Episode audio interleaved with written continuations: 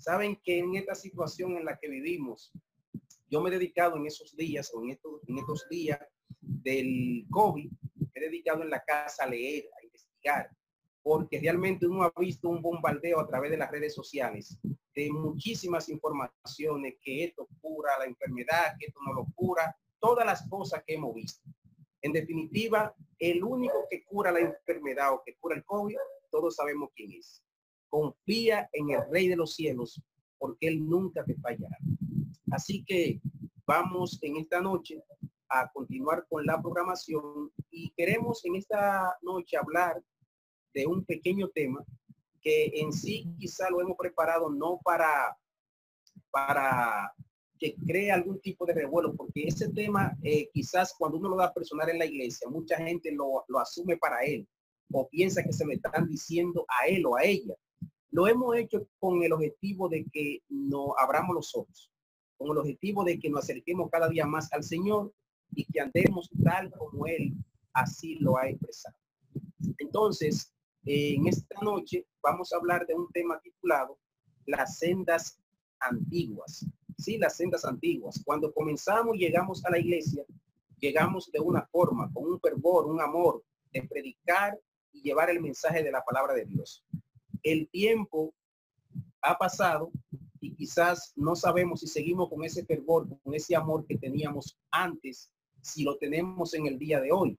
Pero resulta que Jesús dice que Él es el mismo de hoy, el mismo de ayer y el mismo de qué? De siempre.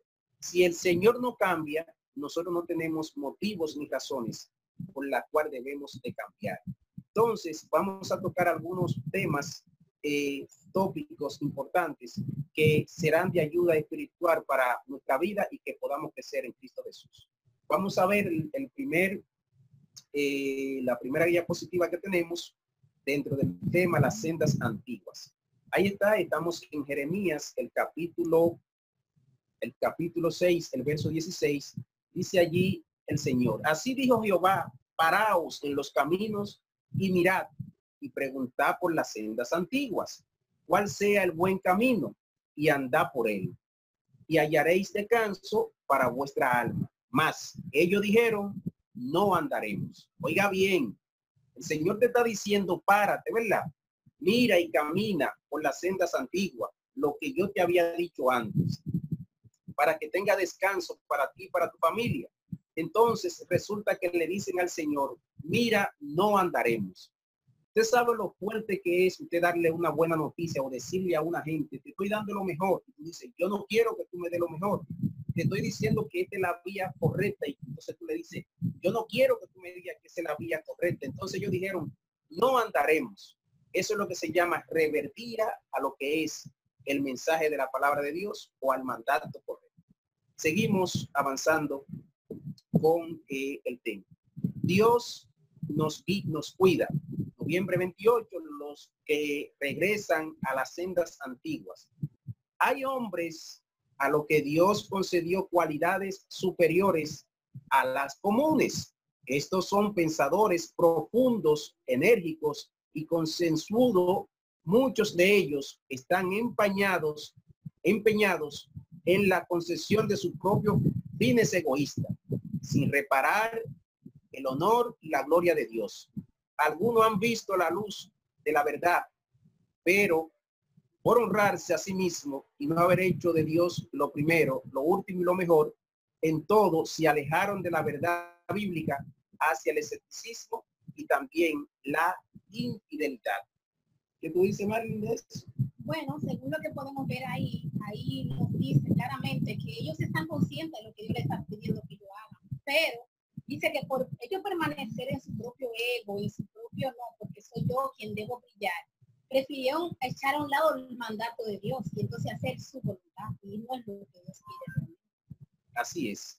Entonces, definitivamente, algunos se arrepienten y vuelven a, a lo antiguo, al antiguo amor, y se encaminan por el sendero preparado para que los, los redimidos del Señor anden por él nunca más actúan por amor al dinero ni por ambición egoísta. Hay personas que cuando miran las sendas antiguas, cuando miran de donde el Señor les sacó, recuerdan que su actitud y su forma de ser no puede seguir como hoy día han seguido. Fíjense que el hombre eh, se ha encajado en buscar los bienes materiales, las cosas, los cuales te llenan un apartamento, un vehículo del año, un buen trabajo, eh, en fin. Hay gente que ha llegado a la, al límite de que, por ejemplo, dicen, como me dijo una señora los otros días, una persona dijo, yo no quería ir a la iglesia porque cada sábado quería ir con una ropa nueva a la iglesia. Y como no tenía una ropa nueva y veía a mis hermanos o a mis amigos que iban con una ropa elegante y bonita, como yo no me sentía bien, a veces me quedaba en la casa. El cristiano genuino y verdadero no busca nada de esas cosas. Mira el Señor que conoció ayer. Se mantiene con ese, con ese amor verdadero y lo aplica día a día. Siempre he dicho algo. A la iglesia no se debe de ir a buscar. El que fue a buscar a la iglesia va a salir de una manera u otra chasqueado.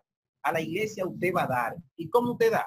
Cuando usted todos los días tiene un encuentro con su Salvador, con su Creador, y usted lo conoce y lo asimila, entonces cuando usted va a la iglesia usted va a estar sonriente, va a estar tranquilo, va a estar feliz. Y al primer hermano que vea delante de la puerta lo va a abrazar y se va a sentir sumamente feliz.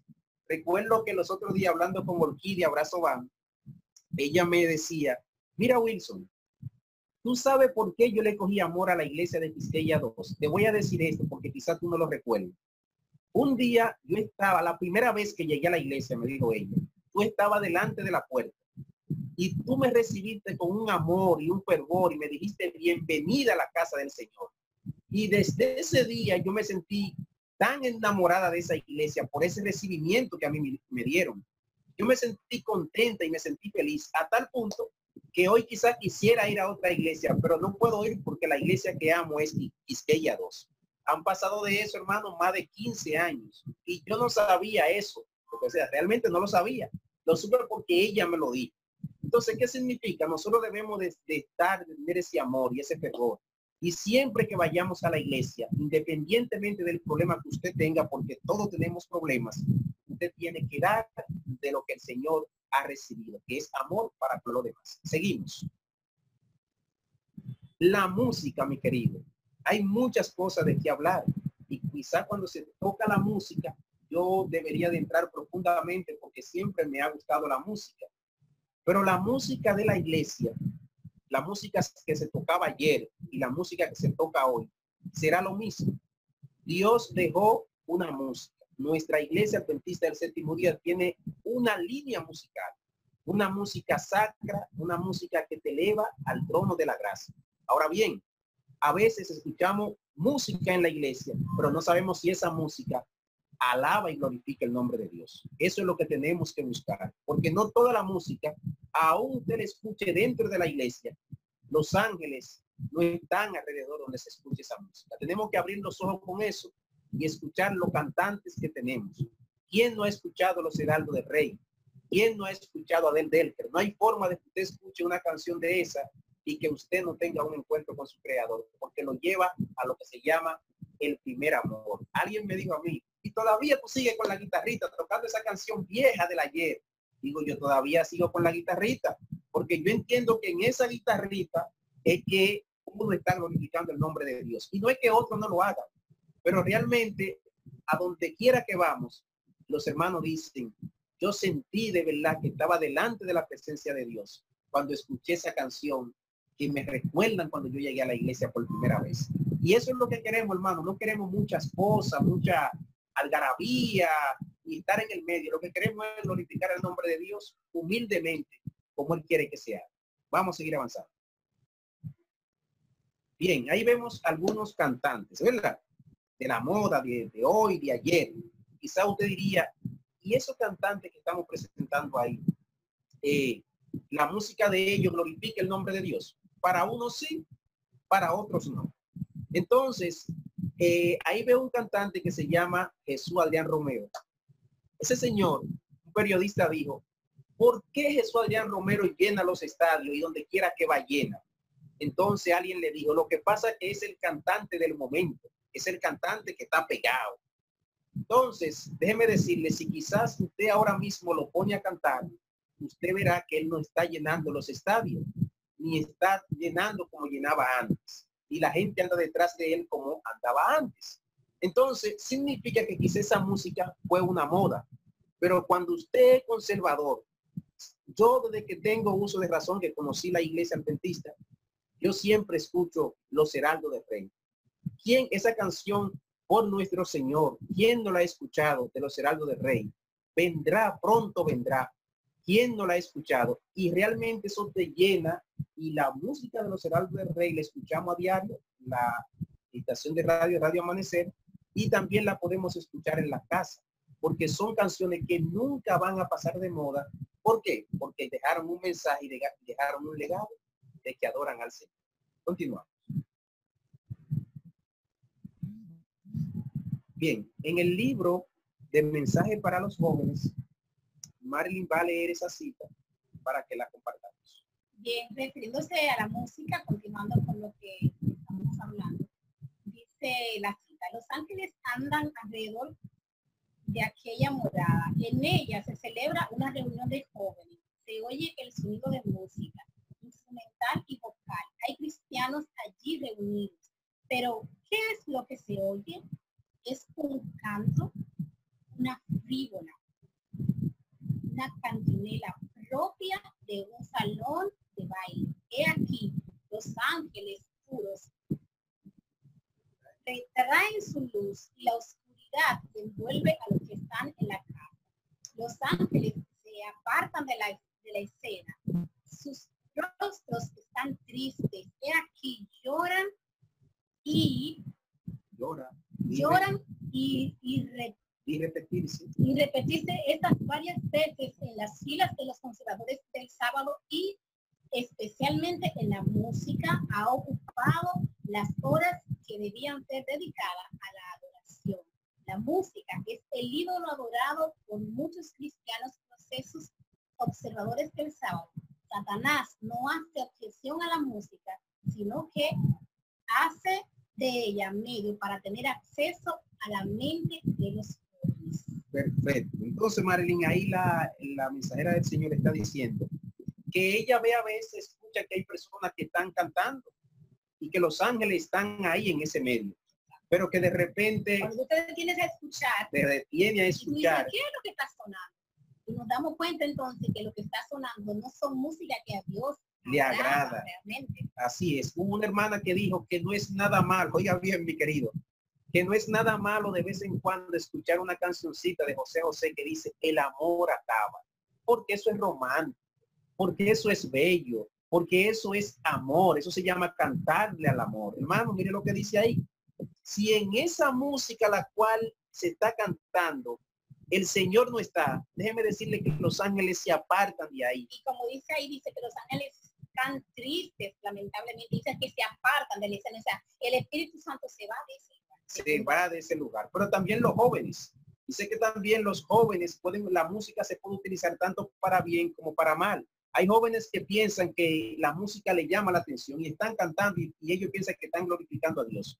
Pero puede ser que en medio de eso, realmente en medio de esa música que ellos crean que estén alabando a Dios, ahí las cosas no estén caminando bien. Hay que examinar, mi querido. Por eso le digo, la música adventista tiene una línea. Yo Ahora vi los otros días alguien que me dijo, quiero llevar una agrupación, una, una banda a la iglesia. Mi hermanito, cuidadito, hermanito. Sí, porque yo quiero degustar con una banda de música, porque ya estamos cansados de cantar con la pista. Ya estamos cansados de cantar con el instrumento. Yo quiero siete músicos detrás para yo cantar. Le dije, hermano, tiene que tener mucho cuidado, porque ya nosotros no podemos imitar al mundo. Cuando veamos que detrás de la iglesia existan bandas, hay que abrir los ojos, mi querido, porque realmente dentro del adventista, la música adventista del séptimo día, es una música vocal, un tenor, una, una melodía, un bajo y un barítono. Ahí está la música, esa música sacra que te eleva delante de la presencia de Dios. Entonces, ya lo que hemos visto, la generación que han pasado de cuarteto, de los heraldos de rey, de solista, hermano, no podemos romper eso porque si la gente lo que quiere hoy es muchas, muchos instrumentos para poder moverse, mire lo que dice ahí, a veces donde está moviendo los pies y moviendo los pies y moviendo los pies, usted tiene que revisarse porque la música no es para moverse, la música es para tú escucharla y luego que tú escuches esa letra acompañado de esa melodía, entonces eso te va a acercar a tu creador. Continuamos. Bien, cualquier cosa que aparte la mente de Dios y ocupe el tiempo que debería ser dedicado a su servicio, convendrá a su propósito para su trabajo utilizar los medios que ejerzan las más fuertes influencias para mantener al, al mayor número en una infatuación agradable. Mientras son paralizados por su poder, la música es una bendición si se aprovecha bien, pero con frecuencia resulta uno de los más atrayentes instrumentos de Satanás para hacer caer a las, a las almas. Cuando se abusa de ella, conduce a lo que no son consagrados, al orgullo, a la vanidad y a la frivolidad. Dice que cuando se permite que ocupe el lugar de la devoción, la oración, una maldición terrible los jóvenes se reúnen para cantar y aunque son cristianos profesos, deshonran con frecuencia a Dios y su fe y su convicción frívola. La música que eligen, la música sagrada, no es de su gusto. Mi atención fue dirigida a las sencillas enseñanzas de la palabra de Dios que habían sido pasadas por en el juicio todas estas palabras inspiradas condenarán a los que le presten atención testimonio para los jóvenes. Ahí dice muy claro que lamentablemente hay personas que son fanáticos con la música, hasta el punto que convierten la música en un ídolo. Dice que el Satanás se aprovecha de esa situación y trata de, de inducirlos a escuchar músicas que a Dios no le agrada. Y hay que tener mucho cuidado Así es, continuamos. Vamos a poner un poquito más para adelante, por favor. Continuamos. Bien, ahí está. Entonces, hermanos, eh, recuerden que estamos tocando el tema las sendas antiguas. Eh, estamos aquí esta noche, la familia Fígaro Capellán, ¿verdad? Y entonces estamos en, este, en esta etapa, estamos hablando un poquito de lo que es la música y ya hemos visto que la música utilizada para el bien del Señor es agradable, es importante para alabar a Dios. Todo lo que usted haga con la música, que no sea eh, alabar a Dios, déjeme decirle que lo va a hacer para mal. Recuérdese que el enemigo en el cielo era el hombre que dirigía la banda de música, era el, era el que más lindo cantaba. Entonces él sabe que la música tiene un impacto en la vida del ser humano. Él sabe que la música crea situación y él la va a utilizar. Por eso en cada esquina que usted va, usted escucha una bachata, escucha un merengue, escucha una salsa, escucha muchísimas cosas porque el ser humano entiende que bebiendo y cantando, utilizando la música para mal, ahí está la felicidad. Pero sabemos que una música bien cantada, bien armoniosa, bien bonita y que alabe a Dios, eso es lo que nosotros tenemos que pillar y hacer cada día. Continuamos. Bien, entonces la vestimenta. Es otra parte, hermano, que en la iglesia también de vez en cuando lo tocamos un poquito por encima, porque a veces si vamos directamente, la mujer entiende que se le habla a ella. Y si uno lo hace indirecta, también el hombre entiende, pero realmente el Señor deja una forma de vestir, tanto para la mujer como también para el hombre. Una mujer honrosa, una mujer que eh, honra el nombre de Dios, sabe cómo debe de vestir, como una cristiana genuina y verdadera. Un hombre que alabe el nombre del Señor sabe cómo debe de vestir, sabe cómo debe de eh, pelarse, sabe cómo debe de estar delante de su creador. Y brevemente, antes de continuar, le voy a hacer esta pequeña anécdota. Cuando yo llegué aquí, en la zona de Herrera, de Quisqueya 2, recuerden los hermanos que me están viendo en, Quisqueya 2, que en Quisqueya 2 íbamos mucho con una camisa y la corbata. Una camisa y la corbata. Mayormente ustedes saben que allá los jóvenes, y no sé si lo están haciendo ahora, son, no son muy dados a utilizar el saco, la chaqueta. Entonces cuando llegamos aquí, los hermanos que estaban aquí en la iglesia eh, se reunieron y dijeron que era recomendable subir los sábados con un saco y no solamente con la corbata y la camisa, lo cual yo de toda una vida ya con ustedes utilizando la corbata y la camisa, para mí eso fue chocante porque no había forma de que yo me tirara un saco encima. Es más, déjeme decirle algo. En la iglesia de Quisqueya 12 pueden contar las veces que yo utilicé un saco. Entonces eso para mí fue chocante. Había que subir al púlpito los sábados y había que tener su saco. Entonces yo no quería ponerme el saco. Luego, miren qué coincidencia. Mi trabajo, que yo soy abogado de profesión, En mi trabajo yo tengo que utilizar un saco de, lunes a viernes. Yo tengo que ir con mi saco y mi corbata. Porque ¿Cómo te sube a una audiencia si no es con un saco y su corbata? Entonces, miren qué cosa de la vida.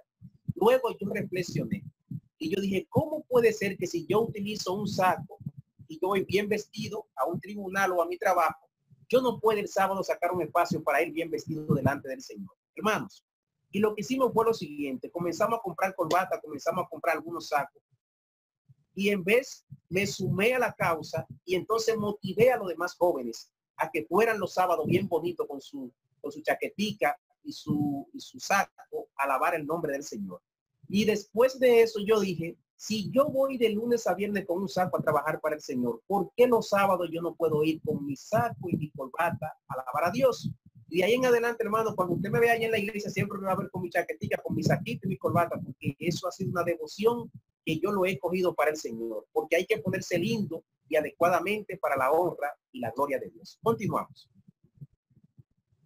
Bien, no vestirá la mujer traje de hombre, ni el hombre vestirá ropa de mujer, porque abominación es a Jehová tu Dios. Cualquiera que, cualquiera que esto hace, Deuteronomio 22.5. Entonces, hermanos, si usted ve estas dos figuras, sabemos ya que los hombres quieren vestir como visten la dama, o visten, ¿verdad? Y las damas quieren vestir como visten los caballeros. Entonces, el Señor dejó una forma. Antes usted veía una muchacha de lejos y usted decía, esa es una adventista del séptimo día, por su forma de vestir, por su forma de andar. Entonces, hermano, hay que trabajar esa parte el hombre sabe que tiene que ir decente delante de la casa del Señor. Y las damas también, aquí teníamos una hermana en la iglesia, ella era del mundo y llegó a la iglesia. Entonces la hermana decía que ella se ponía una cuanta cosita en los combis para ella ayudarse, hermano. Oigan eso. No, mi hermano, porque que yo me pongo mi, cosita para ayudarme, porque yo no estoy atendiendo con eso a nadie, ni hago pecar a nadie en la iglesia. Entonces le decíamos, hermana, pero si usted tiene su esposo, si usted está casada, si Dios la hizo así, si ya usted es una nueva criatura en Jesús, ¿por qué usted tiene que ponerse cosas para ayudarse? Y que no, y que ella no quería ponerse una falda por debajo de la rodilla. Entonces le decíamos, hermana, mire la mayoría de las hermanas cristianas de la iglesia que vienen con una falda por debajo de la rodilla, porque cuando usted se sube al púlpito y tiene una falda por encima de la rodilla, usted sabe la consecuencia de eso. Hermano, y eso ha sido una lucha, una lucha hasta que ya definitivamente ella se está abriendo y está más eh, tratando de ponerse su falda, ¿verdad? Más normal que realmente es lo que el Señor quiere. Una adventista del séptimo día genuina, una cristiana, hermano, usted la va a ver con su falda, ¿usted me entiende? Bien bonita y se ven preciosa. Una mujer cristiana no tiene que envidiarle nada a una que se ponga un pantalón o que se ponga una licro, que se ponga cualquier cosa allá afuera. Para Dios eso no es importante. Lo importante es, si yo le presento a esta dama que yo tengo aquí al lado ahora mismo, que tiene su espalda por debajo ¿verdad? de la rodilla, eso es precioso, hermano. Así que bendiciones. Continuamos. Bien. En el vestido, lo mismo que en todas las demás cosas, tenemos el privilegio de honrar a nuestro. Él no solo desea de nuestro vestido sea limpio y saludable, sino apropiado y sentado y sentador. Eso se encuentra en el libro de educación en la página 342. Debemos tratar de sacar el mejor partido de nuestra apariencia. En el servicio del tabernáculo, Dios explicó todo detalle conveniente a la de lo que ministraban delante esto nos enseña que él tiene una preferencia con respecto a la, a la indumentaria de lo que se sirve. Fueron muy específicas las instrucciones dadas acerca de la vestidura de Aarón, porque eran simbólicas. Así la indumentaria, la indumentaria lo que siguen a Cristo deben ser simbólicos en todas las cosas hemos de ser representantes de él, nuestra apariencia en todo respecto a la característica por el aseo, la modestia, la fuerza. Hoy es lo que la página 390 Eso significa que debemos en la vestimenta de volver a lo que es la senda que antigua, porque ya el Señor ha hablado. Si el Señor habló y dejó el modelo y la forma como los cristianos debemos de vestir, entonces eso no debe de estar en discusión. Hay que adaptarse a lo que el Señor ya ha dicho. Así habló Jehová y entonces debemos de brillar por este camino. Volver a las sendas antiguas en la forma de vestir. Continuamos.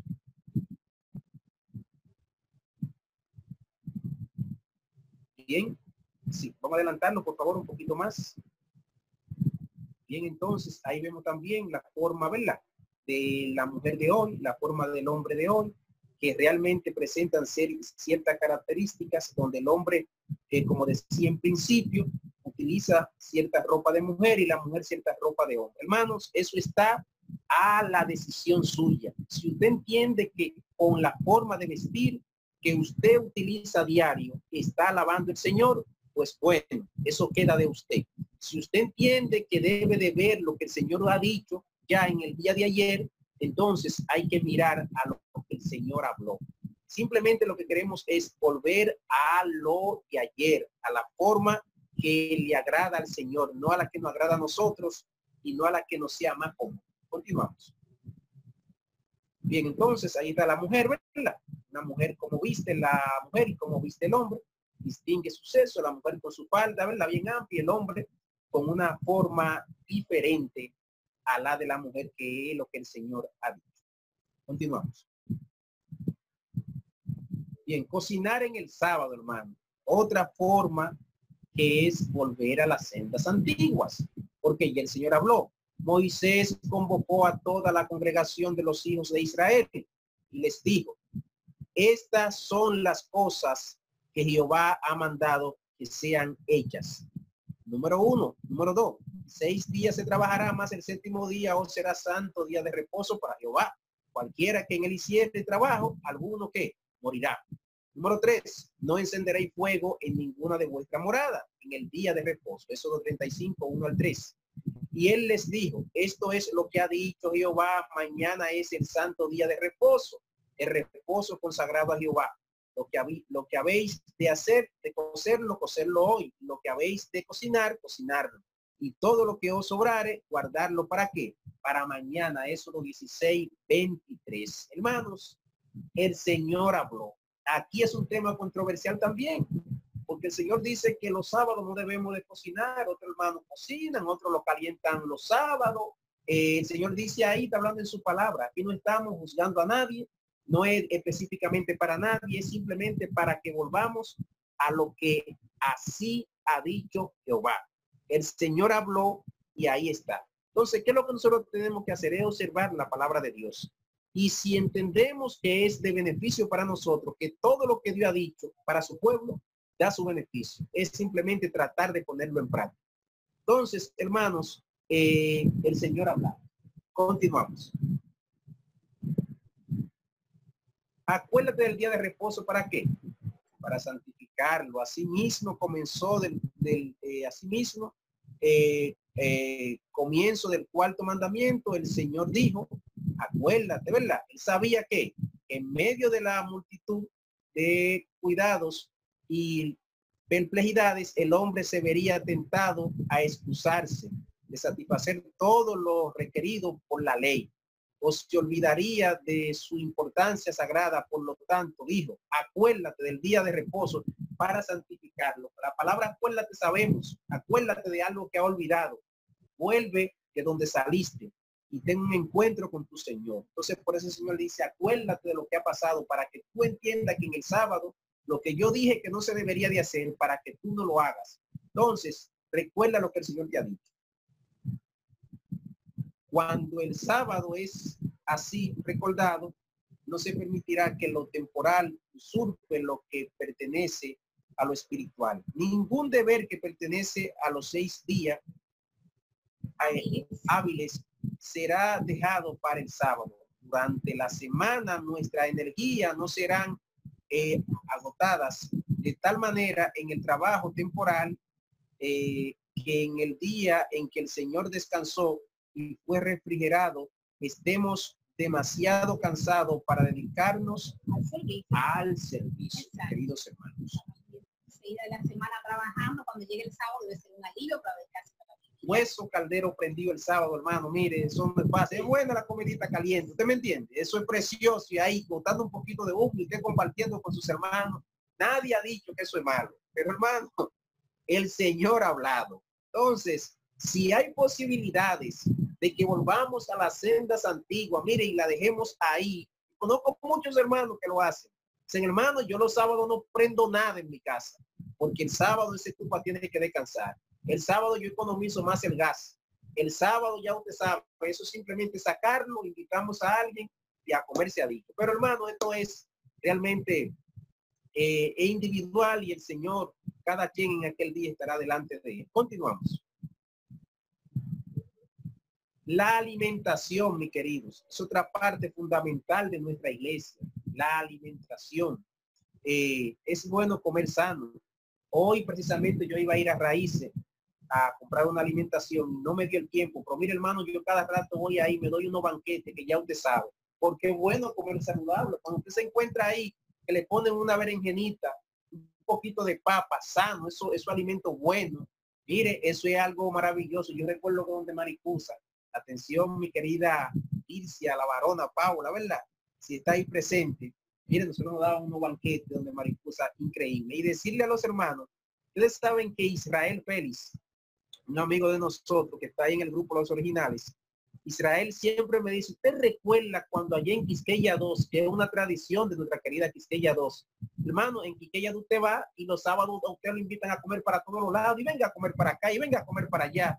Entonces, eh, yo he ido a otra iglesia y yo no he visto esa camaradería, si se puede decir así, de tanta devoción de los hermanos invitando a uno a comer. Yo que viví soltero mucho tiempo, nuestra querida Quisqueya 2, puedo dar fe y testimonio que eh, eh, tenía de sobra para dónde ir a comer, porque siempre me invitaban a comer para la casa de los hermanos. Y no hay una cosa más grande que uno pueda recordar con satisfacción, es que una gente viva solo y que un sábado lo inviten a su casa a compartir el pan. Hermano, eso es maravilloso. Y felicito a la iglesia y le insto a que siga invitando a todos los jóvenes que llegan a la iglesia, que están solteros, a su casa a almorzar, porque como yo tengo esos recuerdos tan maravillosos y tan lindos, así muchos que vendrán también lo van a tener. Así que Dios siga bendiciendo la iglesia de Quisqueya 2. Continuamos.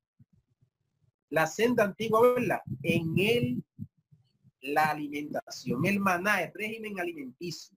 Si pues coméis o bebéis o hacer otra cosa, hacerlo todo para qué?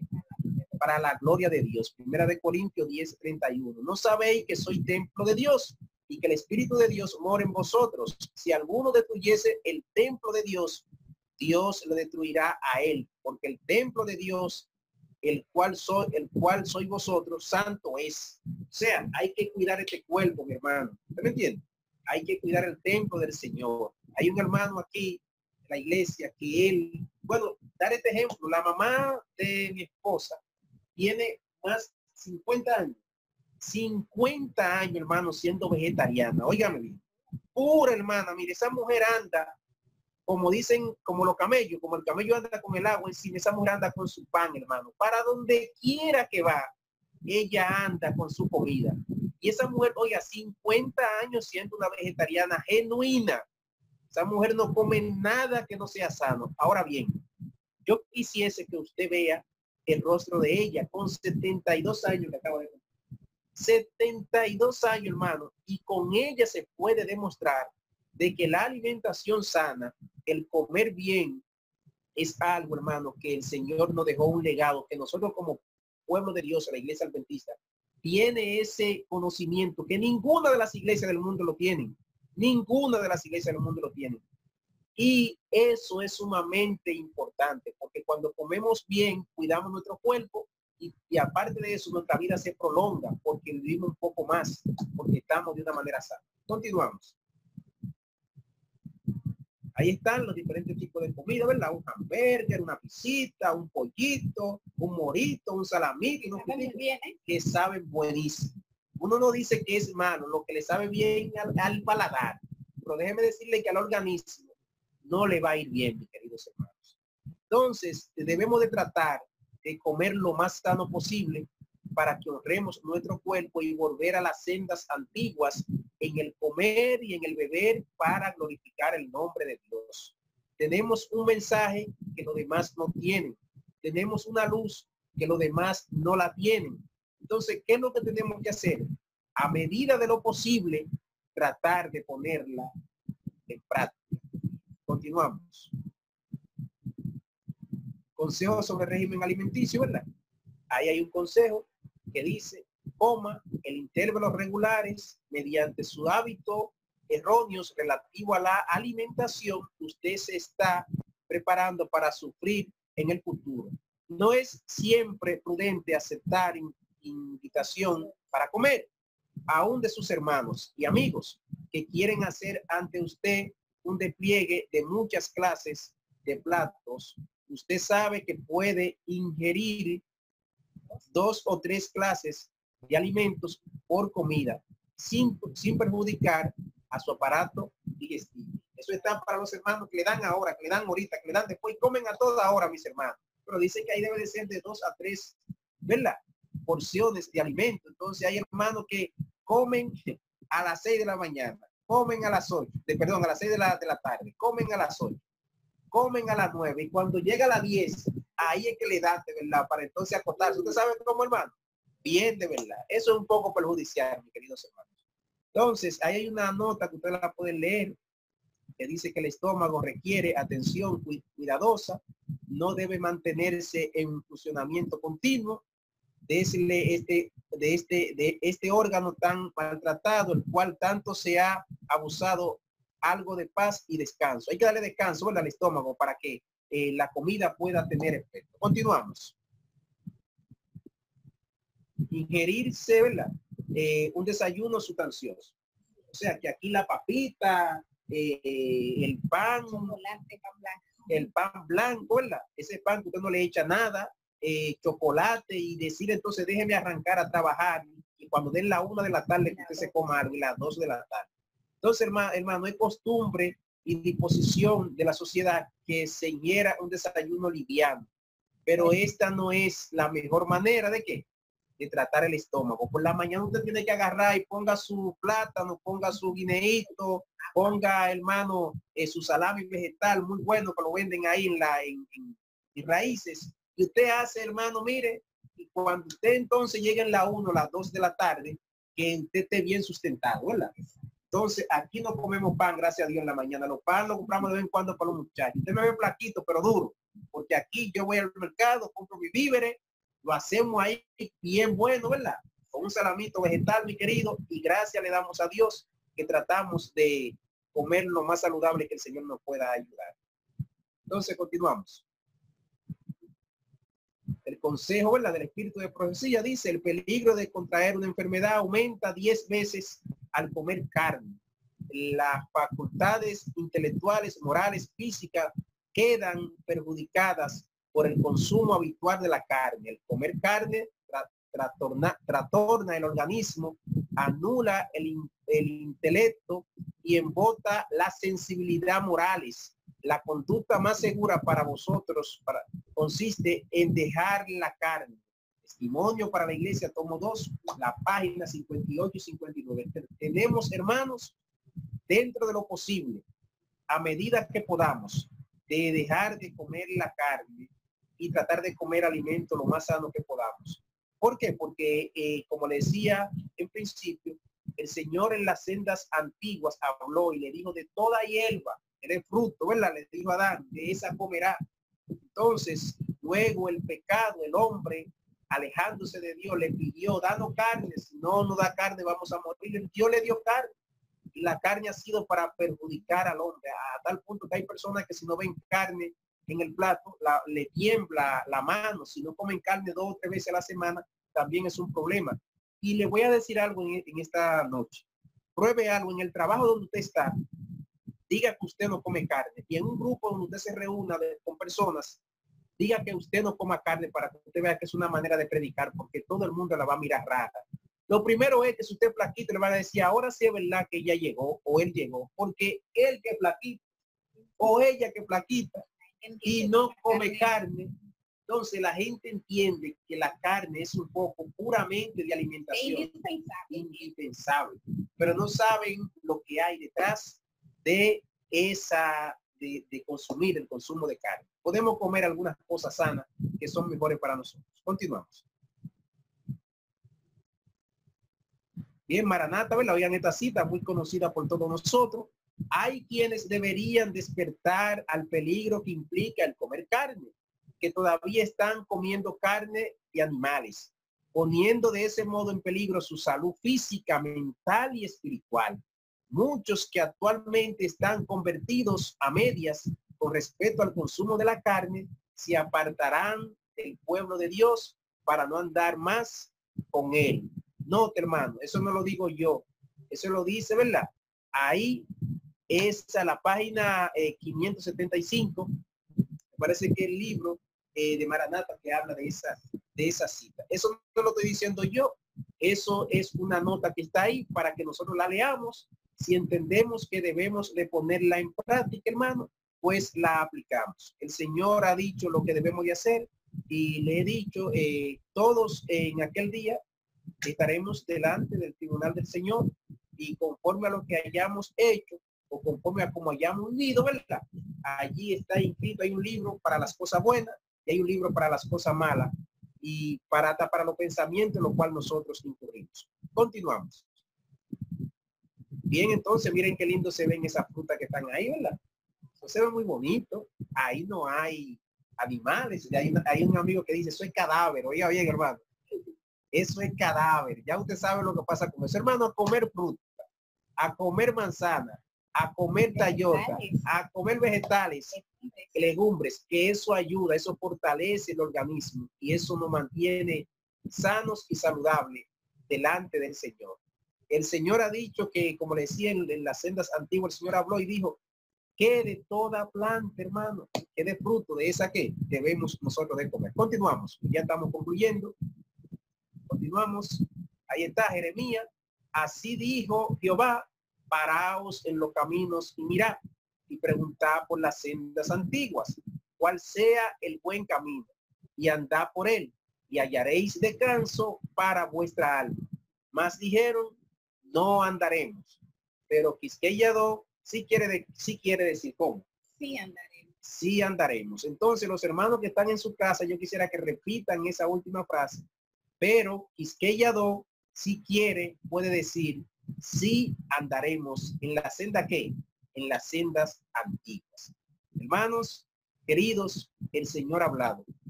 El Señor ha sido claro en su palabra y ya hemos visto que Él es el mismo de hoy, el mismo de ayer y el mismo de siempre. Agradecido de poder llegar a sus hogares a través de esta plataforma digital, Zoom, y nosotros eh, Estamos siempre para compartir y llevar el mensaje de la palabra de Dios. La familia Fígaro Capellán estará siempre aquí y agradecido de mi querida, de mi querida iglesia Quisqueya 2, que lo amo a todos, siempre hablo de ellos donde quiera que estoy. Y como le dije en principio, espero pronto estar ya personal con cada uno de ustedes para darle un fuerte abrazo y que ya estemos en comunión todos juntos, unánimes eh, en, eh, en la iglesia todos. Dios me le bendiga grandemente eh, y que tengan de verdad eh, agradecido de Adolfo por la oportunidad y ojalá pronto podamos, podamos seguir compartiendo el mensaje de la palabra del Señor. Dios se le bendiga y que podamos andar cada día por las sendas antiguas. Wilson, en oración, por favor. Bien, oremos. Padre que estás en los cielos, alabado y glorificado sea tu santo nombre. Te damos la gracia, Señor, porque eh, hemos visto que tú quieres que nosotros miremos al ayer. Tú quieres que nosotros volvamos a mirar lo que ya tú has dejado. Te pedimos que cada hermano de la iglesia de Quisqueya 2, que esta noche se ha conectado a través de las redes sociales, que señores ellos puedan, hayan sacado un provecho de este tema y que lo podamos aplicar en la vida diaria. Gracias por tu amor, tu bondad y tu misericordia para con cada uno de nosotros. Bendice los jóvenes también de la iglesia de Quisqueya 2 Bendice si hay algún enfermo, que tú pases tu mano sanadora sobre él y que Señor podamos estar siempre, siempre aferrados a tu amor, a tu bondad y a tu misericordia. Te lo pedimos por la sangre maravillosa de Jesús derramada en la cruz del Calvario. Amén. Amén.